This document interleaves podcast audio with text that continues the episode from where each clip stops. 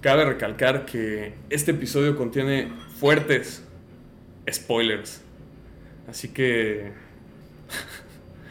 la verdad, pues no, no les recomiendo entrar ni de pedo si no han visto la película. Y si quieren verla, menos. Luego, luego, creo que no, no pasan ni un minuto y ya hay spoilers, ¿eh? Así que es en serio eso de los, de los spoilers, ¿ok? ¿Quieres decir algo yo? Advertidos están. Así que saben que es real.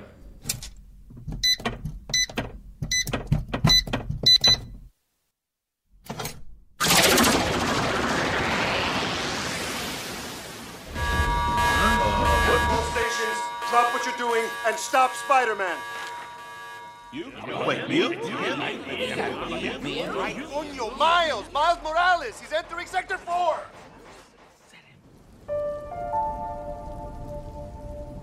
Bienvenidos sean una vez más a la caja de Pandora. Mi nombre es Juan Pablo Ortega y estoy aquí con mi invitado José Heredia. que pues hace ¿cuánto se estrenó la de Spider-Man? Una semana exactamente. Joe. Siete días. Sí, estuvo buena. bueno, ocho, porque ya es viernes y se estrenó el jueves, entonces ocho. Sí. Y qué raro que ya no hagan como premiers, ¿no? Porque realmente Sí, me sacó de fuimos y fue un jueves en la tarde, Mm. a, la- a las 7 pues, tarde noche. Pero antes pues era así como de que jueves a las A 12, las 12 o Era muy- una incluso. 11, algo así, Ajá. 11 y media. De que iniciaba 11 y media, 12. Mínimo así eran todas las de Marvel o Harry Potter. Las del Hobbit fueron así. Sí, antes. Yo creo que esta, eh, estas películas de, de Miles Morales y del Spider-Verse, la neta, sí meditan una premiere de ese tipo, pero se entiende porque la verdad, pues muchos, mucho, mucha audiencia es de niños, ¿no? A pesar de que no es una película para niños. O igual y, pues sí, sí, sí es para niños. Sí, pero tiene como cosas que son, que son claramente para adultos. Ah, no, claro, o sea, no le vas a... No es No le, totalmente. no le va a entender un niño a que es un, un multiverso, ¿no? O otras dimensiones, tal vez. No lo sé. Ya esas generaciones están muy avanzadas. Sí. ¿Qué te pareció la película? Me encantó. Me encantó, superó la, la pasada, la verdad. La pasada estuvo. Pues es para mí un 10 y, y esta secuela. Un 100.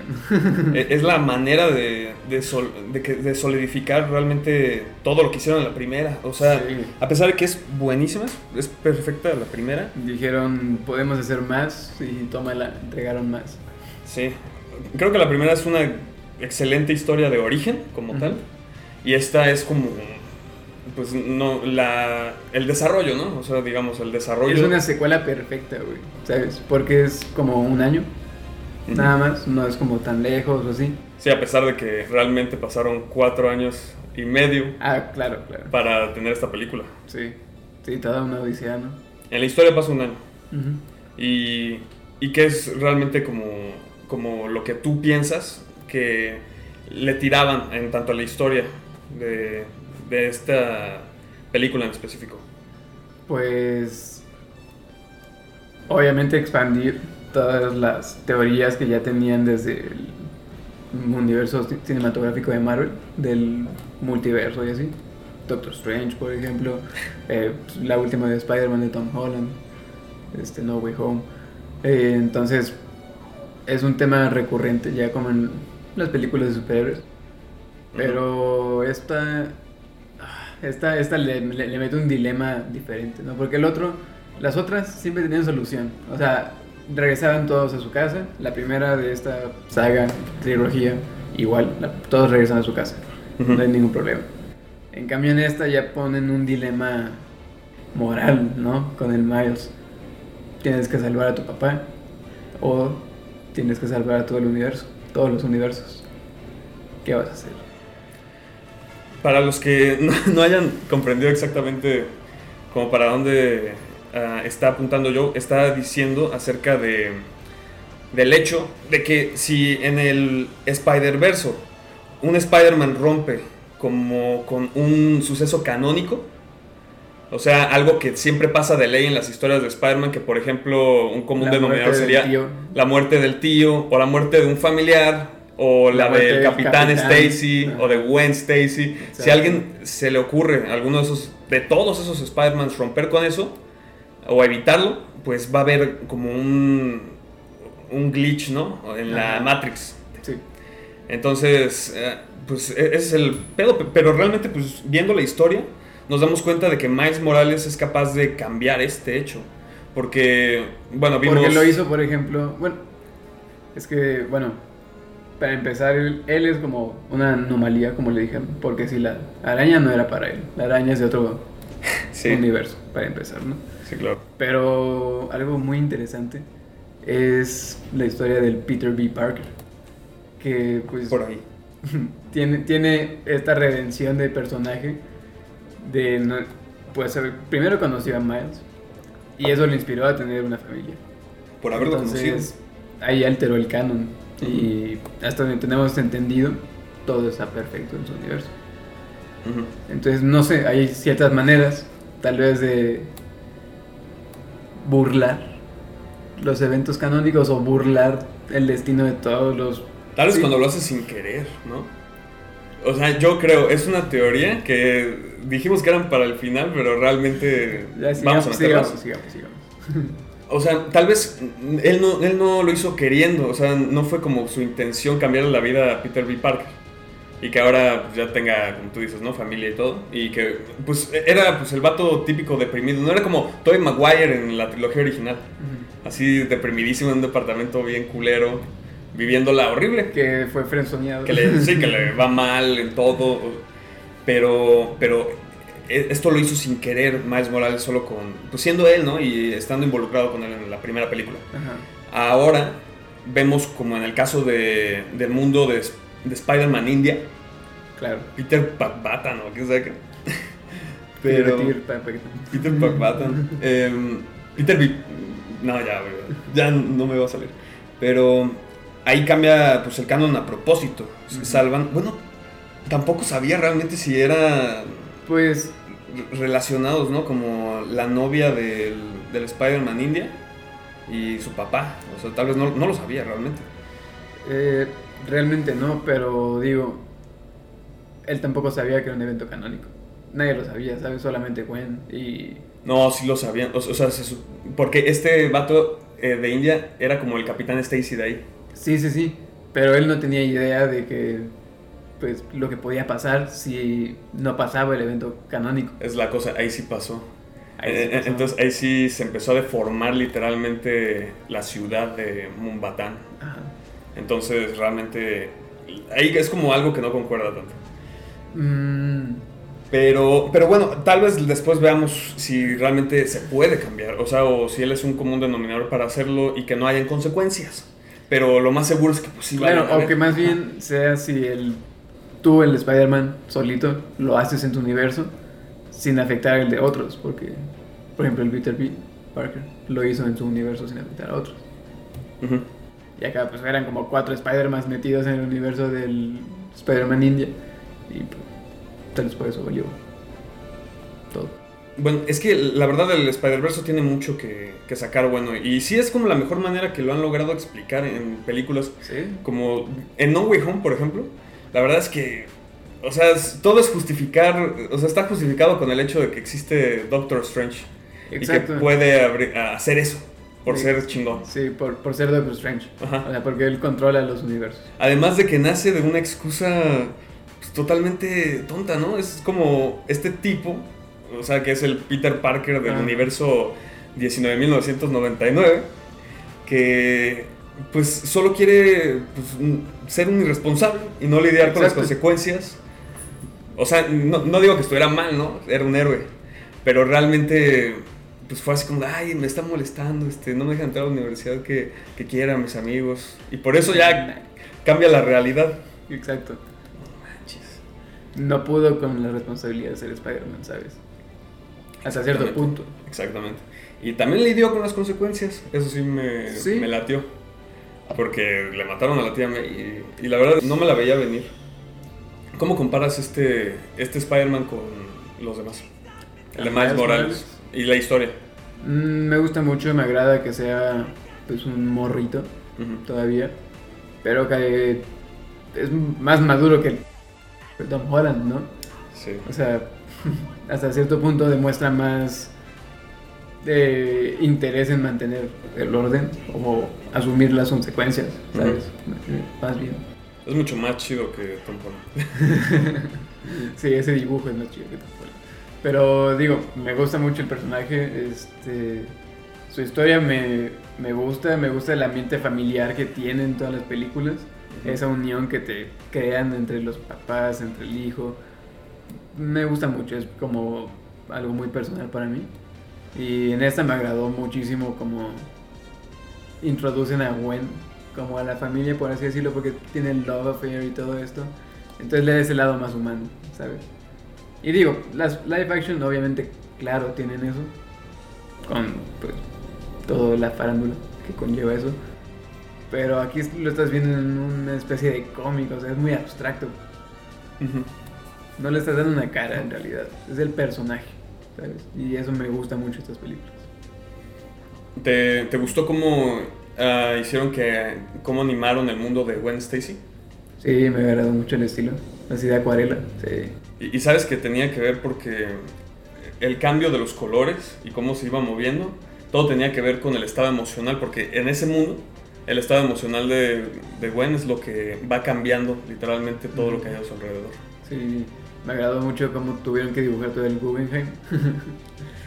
Sí, es- del museo se pasaron esa escena inicial. Me gustó mucho eso, que iniciaran con La historia el, el arco de Gwen. Porque te da a explicar que ella también asume responsabilidades pues, muy fuertes, ¿no? Mató a su mejor amigo hasta cierto punto, Sí, por accidente. por accidente. ajá. Pero tiene que cargar con eso, con lo de su papá.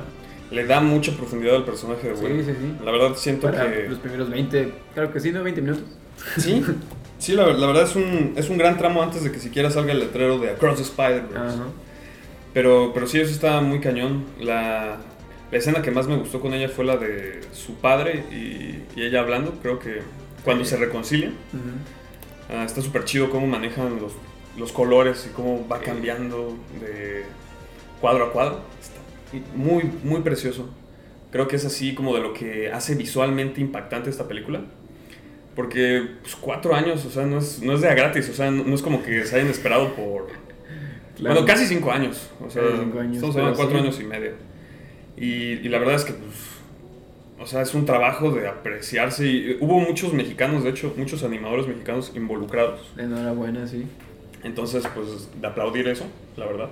Sí. Además de que, pues sí, simplemente algo así conlleva tus años. O sea, el hecho de mezclar el, el 2D con el 3D, con, con animación, este, no sé, de, mano. de- de todos tipos, ¿no? Porque estamos hablando de que el. Spider-Verse, pues realmente llega a tener personajes bien, co- con sus animaciones particulares. O sea, podemos ver tanto como animaciones al estilo japonés, como todo lo que conlleva a ser un personaje como Hobie, como. Spider-Punk. Sí, luego tenemos los renderizados, del, por ejemplo, los videojuegos, Ujú. más en 3D. Pero sí, o sea, cada uno demuestra como un nivel de detalle, pues, digo, Por ejemplo, el hobby, no mames, o sea, titánico. ¿cómo, ¿cómo lo animaron, güey? Todo se le mueve, así, la Es guitarra, el fondo. ah, sí, Es hermoso, cabrón. Y gran personaje. sí, ese personaje es muy chido. Eh, Daniel Kaluuya.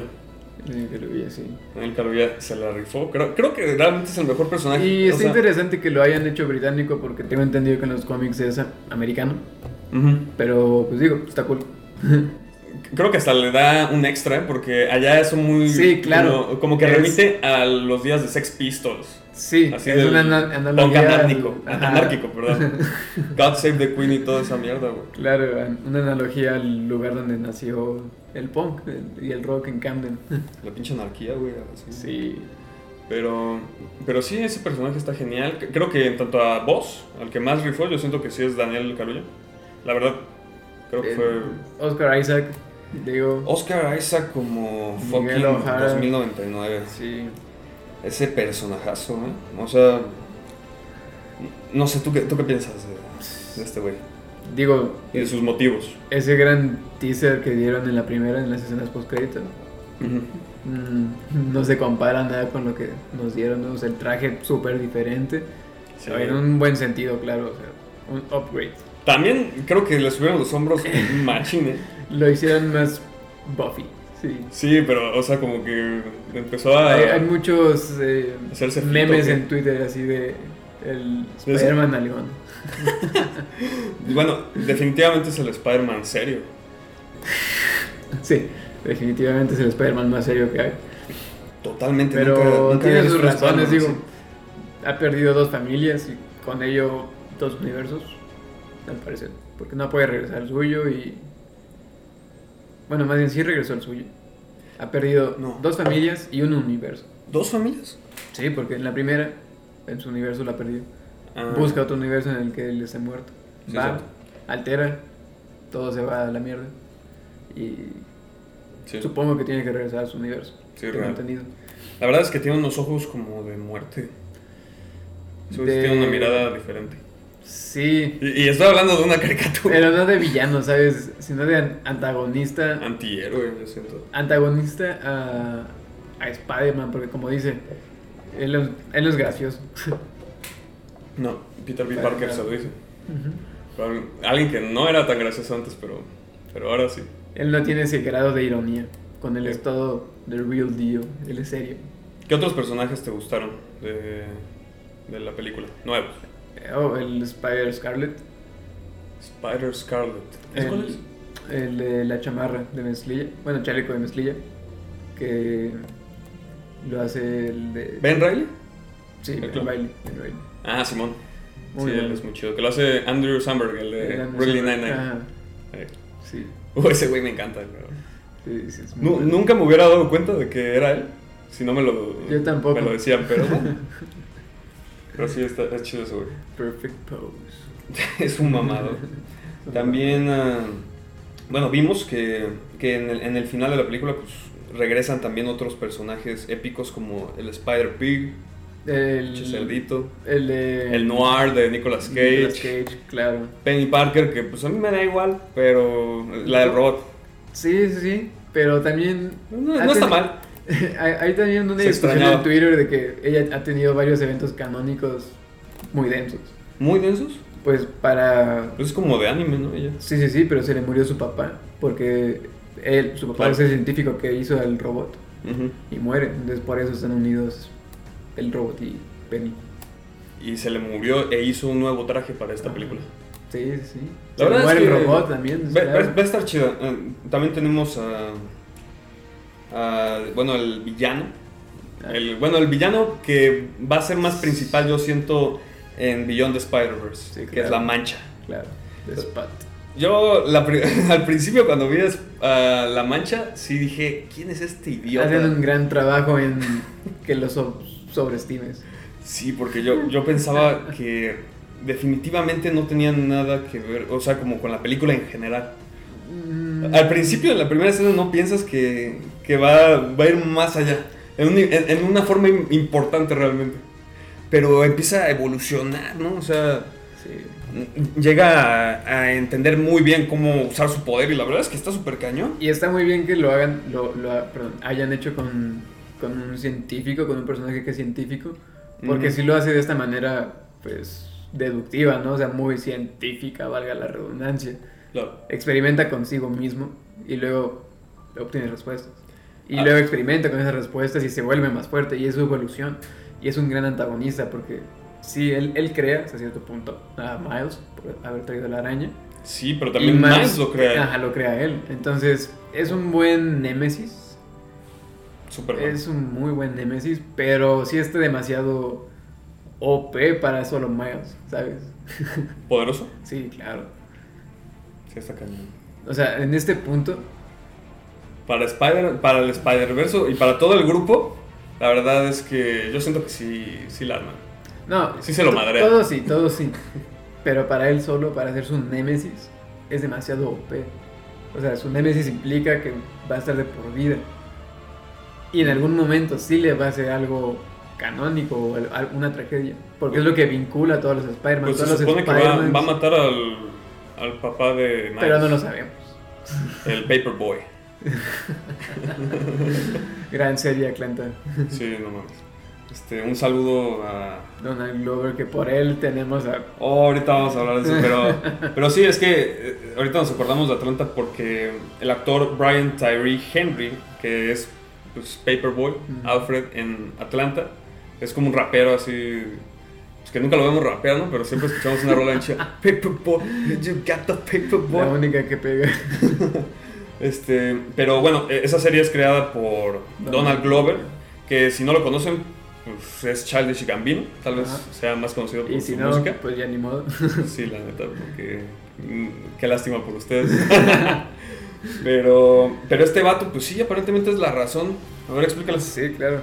Pues en- se supone, existe en nuestro universo una serie que se llama este, Community. Community. Y entonces él pues hace un episodio en el que se despierta con unas pijamas de Spider-Man y por algo lo relacionan entonces con un... Bueno, y luego hace un voice cover de el Miles Morales en una caricatura. Sí. Entonces ya por eso se queda como, ah bueno, él creó el Miles Morales que conocemos, que ha evolucionado en todas estas animaciones. Es que fíjate que eh, cuando iban a hacer las películas de The Amazing Spider-Man, antes de que salieran, ese güey quería como ser el, el Spider-Man. Sí, Entonces claro. empujando eso, al final pues se quedaron con, Sí, es- con lo mismo. Dijeron, no es tiempo para, es para un superhéroe protagonista de otro color. güey". Sí, claro. O- o y sea, menos Spider-Man. De plano eran así unos pinches y aparte ya estaba muy, muy grande, ¿sabes? Ya no pasaba. Pero Todavía en la época. joven. Pero todavía en la época en la que estaba como en community, ahí estaba joven como Sí, para se veía ser muy un joven. Miles Morales. Para ser un Miles, claro. Porque está en prepa, en la misma community, bueno, co- colegio, colegio. Ajá. Pero eso, eso estamos hablando antes de 2012 Ajá. y, y realmente, o sea, mucho antes. Y realmente no se sabía nada de un Miles Morales, o sea, no había personaje de Miles Sí, sí, Morales. sí. No, Sí, no- Eh, no- no existía el cómic nada más, pero no. está explotado. No, creo que más bien como que no existía y, y alguien como que vio esta idea de, de ese vato y se inspiró en él, en Donald Glover, para hacer a Miles Morales. Ok, Entonces lo hicieron el cómic en 2011. ok. Y ese fue, o sea, y aprovecharon porque creo que en el universo Ultimate de los cómics Mm. matan a Spider-Man, o sea, se, Sí. se muere. Entonces de ahí- ocupaba ya un reemplazo, entonces ahí entra ese Miles Morales. Y fue como la inspiración. Como tú dices después, en una serie ya hace el doblaje. Es el primero también en, en doblar a Miles Morales. Ok. Y, y ya ahora sale en un cameo en el Spider-Verse. Nos presentaron a este güey ah, como, como Prowler, el tío del Ujú. Miles Morales del universo del Tom Holland. Sí, sí, sí. Sí. Pero digo, eso es nada más como para los muy Sí, ya. geeks, muy frikis, ¿sabes? Pero quiero que lo sepas. Porque pues, sí pasa algo desapercibido para la gente común. Pero, güey, o sea, todos en la sala, nomás salió Donald, Donald Glover y todos. Ah, sí, en este punto ya, pero en ese entonces cuando salió la primera de Homecoming, Sí, la verdad, que era muy under the water. sí, yo, yo lo tuve que pensar un rato para acordarme. Sí, no, O- o yo sea, lo vi, o sea, yo lo principio- tuve que, que investigar y así, o- Sí, exacto. yo no sabía. No, yo, yo después sí me acordé y dije, ah, ese güey era el tío. Con razón, sí tiene sentido. Ujú. Pero eso pinta a que tal vez Miles Morales existe en el universo de Tom Holland.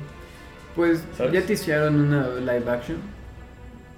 Me agrada que no vaya a ser con los mismos directores. eh, Porque estos directores dijeron que ya van a acabar con la siguiente. Va a ser una trilogía y ya. Eso me gusta Genial. mucho porque ya es muy sano.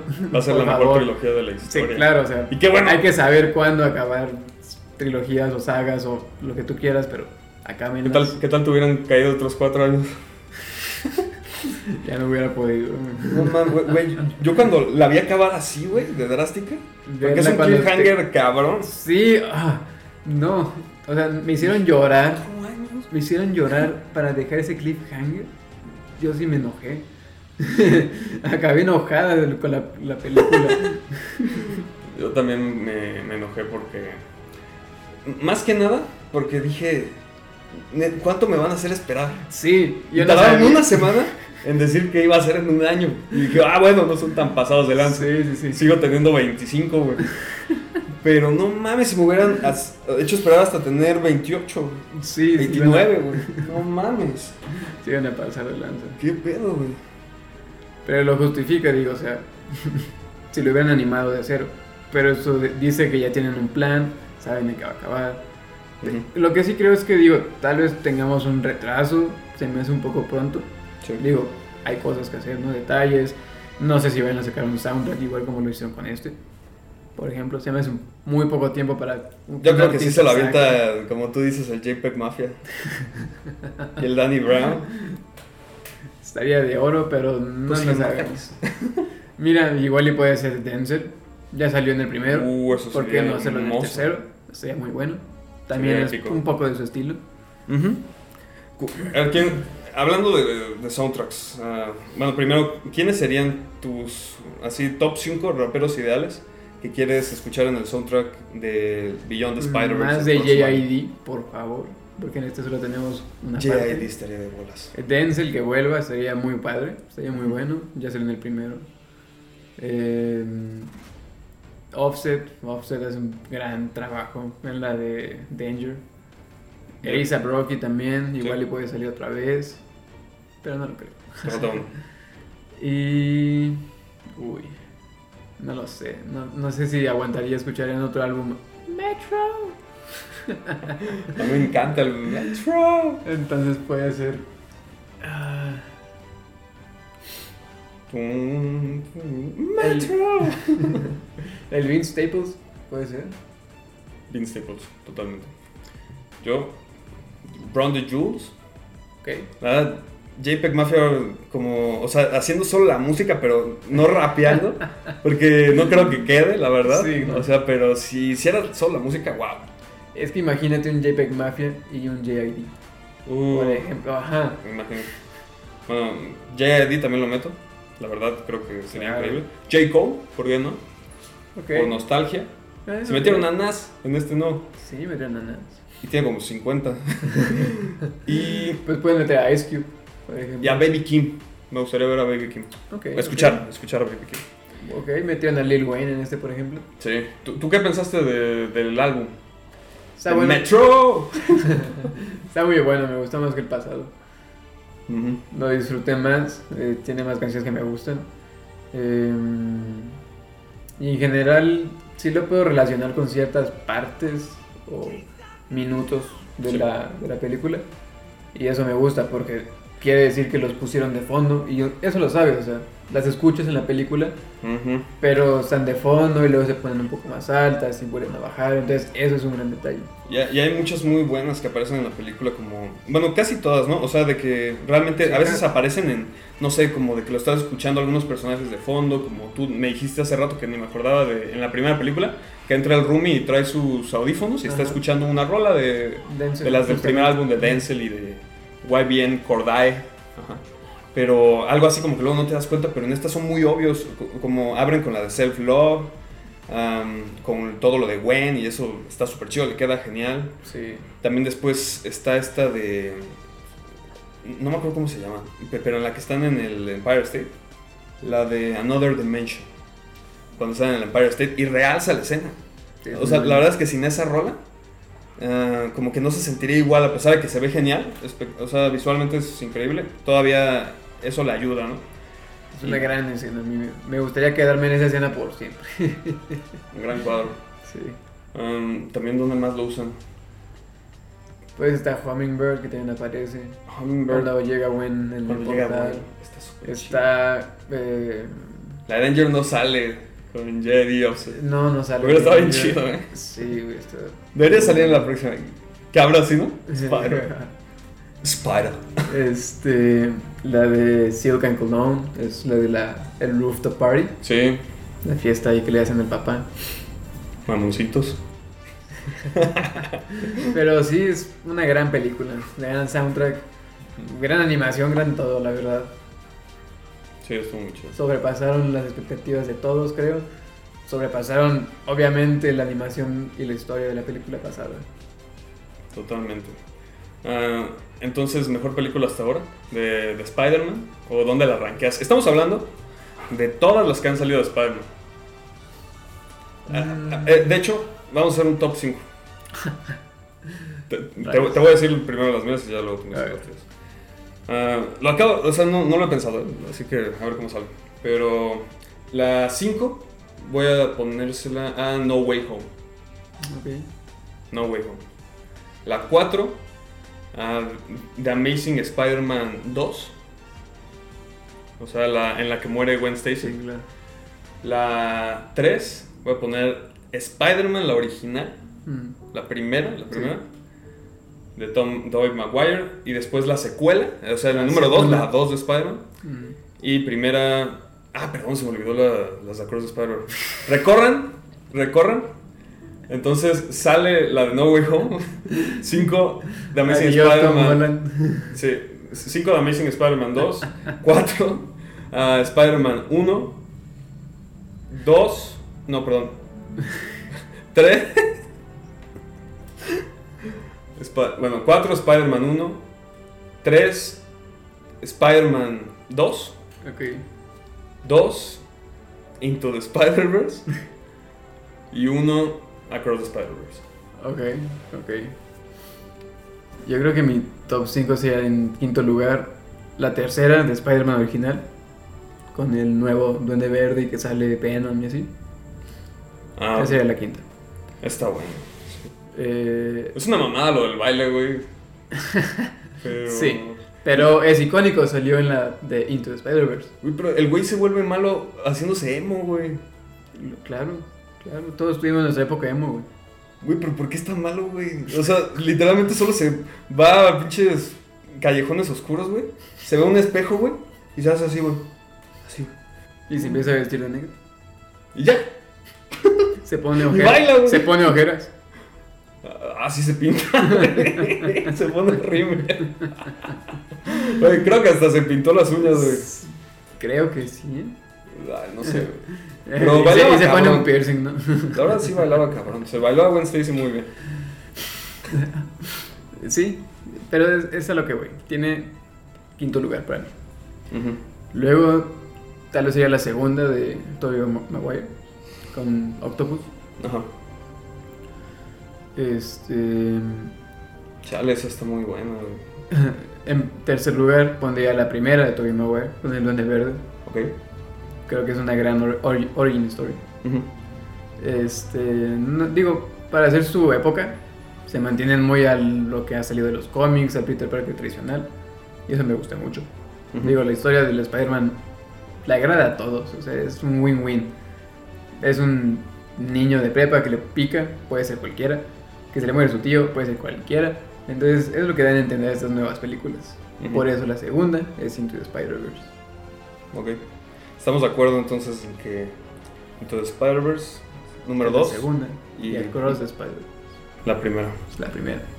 Sin duda Así alguna. de buena está. ¿Y crees que Beyond the Spider-Verse Beyond the Spider-Verse esté mejor? Tiene que. Tiene que, pero ¿qué tal si no?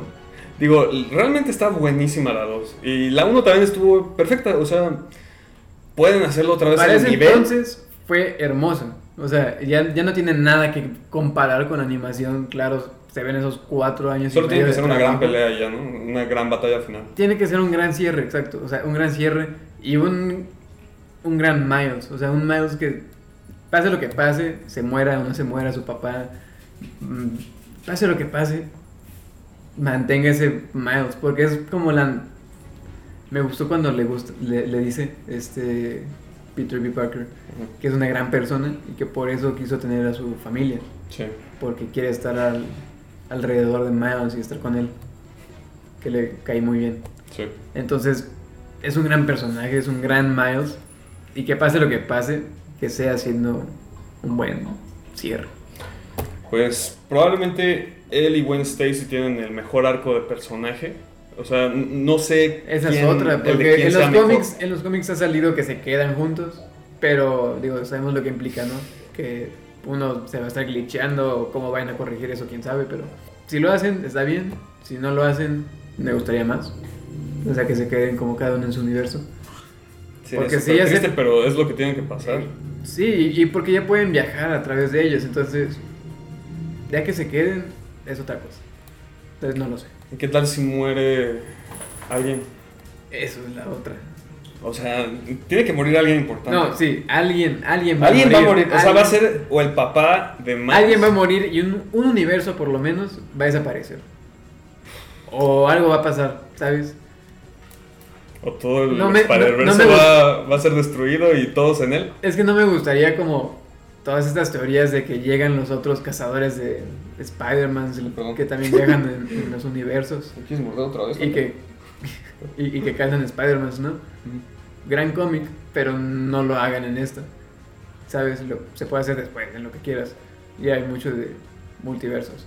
Eh, que la Madame Web la mataron, pues sí, tal vez es buena teoría, pero no lo hagan. O sea, ya manténganse con que el Spider-Man 2099, Miguel Ojara es el que controla el Spider-Verse. Ya, ya no hay que añadir más personajes sin... No hay ninguno que se sienta eh, como innecesario, la verdad. es que. Tal vez solo es- Madame Web que la añadieran a ella, pero creo o que que ya te den contexto, ¿sabes de quién más. es? Sí, ¿Sabes? Digo, porque y volvemos a lo mismo, es más de gente friki. Entonces, a, a los niños así tal vez no les importe. Eh, pero pero aún así les va a gustar. Es que a pesar de que sea claro. muy friki, si te pones ya a meterte bien en la historia Claro, y es todo. que es muy bueno teorizar y hacer todo esto, pero me agradó lo que hicieron estos directores que dijeron la tercera, aquí se muere nuestra producción, nuestro Miles, o sea, nuestro Spider-Verse. Pues que ya es explotación, la verdad. Sí, es una chambota. Una chamba. Sí, y yo creo que ya, se- ya la tienen toda, ¿eh? O sea, de que ya acabaron toda la historia. Solo la partieron en dos. Sí, claro. Ujú. Están ahorita detallando cosas así. Te digo, tal vez sí haya un retraso, porque se me hace pronto, pero quién sabe. Pues veremos a ver qué, qué sucede. Em, la verdad vamos a estar pendientes, falta un año. Va a salir en marzo. Entonces, poco menos de un año. O sea, 10 meses. 10 mesecitos, 9 mesecitos, ya no falta mucho. Pero se pasan volando, la neta. Sí, la verdad. sí. No sé si sea bueno o malo, pero pues. Pero bueno, esto fue el episodio. Gracias por habernos estado escuchando esta tercera temporada. Este es el episodio final y pues probablemente eh, el último en un largo tiempo. Tal vez hagamos eventualmente, quiero, tengo ganas de hacer como en verano uno especial de Vinland Saga, unos fu- fuera de la temporada de Vinland o de Jujutsu no Kaisen. Así que estén al pendiente. Ay, güey, estuvo cabrón. ¿Qué mierda fue ese, güey? el calor. ¿Neta? Sí. No mames, como chingados, güey. Bueno, he visto cosas más raras. güey. Pero bueno, estén al pendientes en el mes de, de julio. Yo creo que saldrían. Así que muchas gracias por habernos escuchado una vez más. Yo, unas últimas palabras para nuestra audiencia. Eh, pues nada, disfruten de la película si no la han visto, porque ya les spoileamos. Ah, sí, claro, güey. Big time. Va a decir Y- spoilers, ¿eh? O sea, bueno, lo hubiera dicho antes, pero después lo diré y ya se los, Ya ni modo. se los pongo al principio. Pero sí, teoricen, eh, pásensela chido, disfrútenla. A mí me encantó. Y Ujú. sí, gran película de Spider-Man, mi favorita, La mejor película de Spider-Man de todos los tiempos. sin duda. Y el mejor Spider-Man. Sin pedos. Es que, Miles Morales, güey, su pinche ¿cuál de todos? arco, güey. ¿Cuál Spider-Man? ¿Cuál puto Spider-Man? Exacto, todo, todos están increíbles. Bueno, la verdad, la verdad, el mejor, güey, es Spider-Man gato. El espero en T-Rex, Creo que se roban la película. Sí, sin duda, sin duda alguna. está cabrón. Pero, buen quien, buen quien. Pero lo dejamos a su criterio, digan quién se robó la Pues, película. muchas gracias ah, por todo.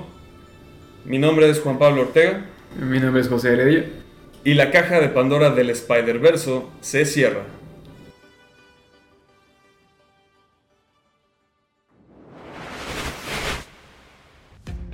Si te gustó el episodio, síguenos y activa las notificaciones de la caja de Pandora. También te invito a seguirnos en nuestro nuevo Instagram. Nos encuentras como la caja de Pandora UBAC1. Muchas gracias por escuchar La Caja de Pandora.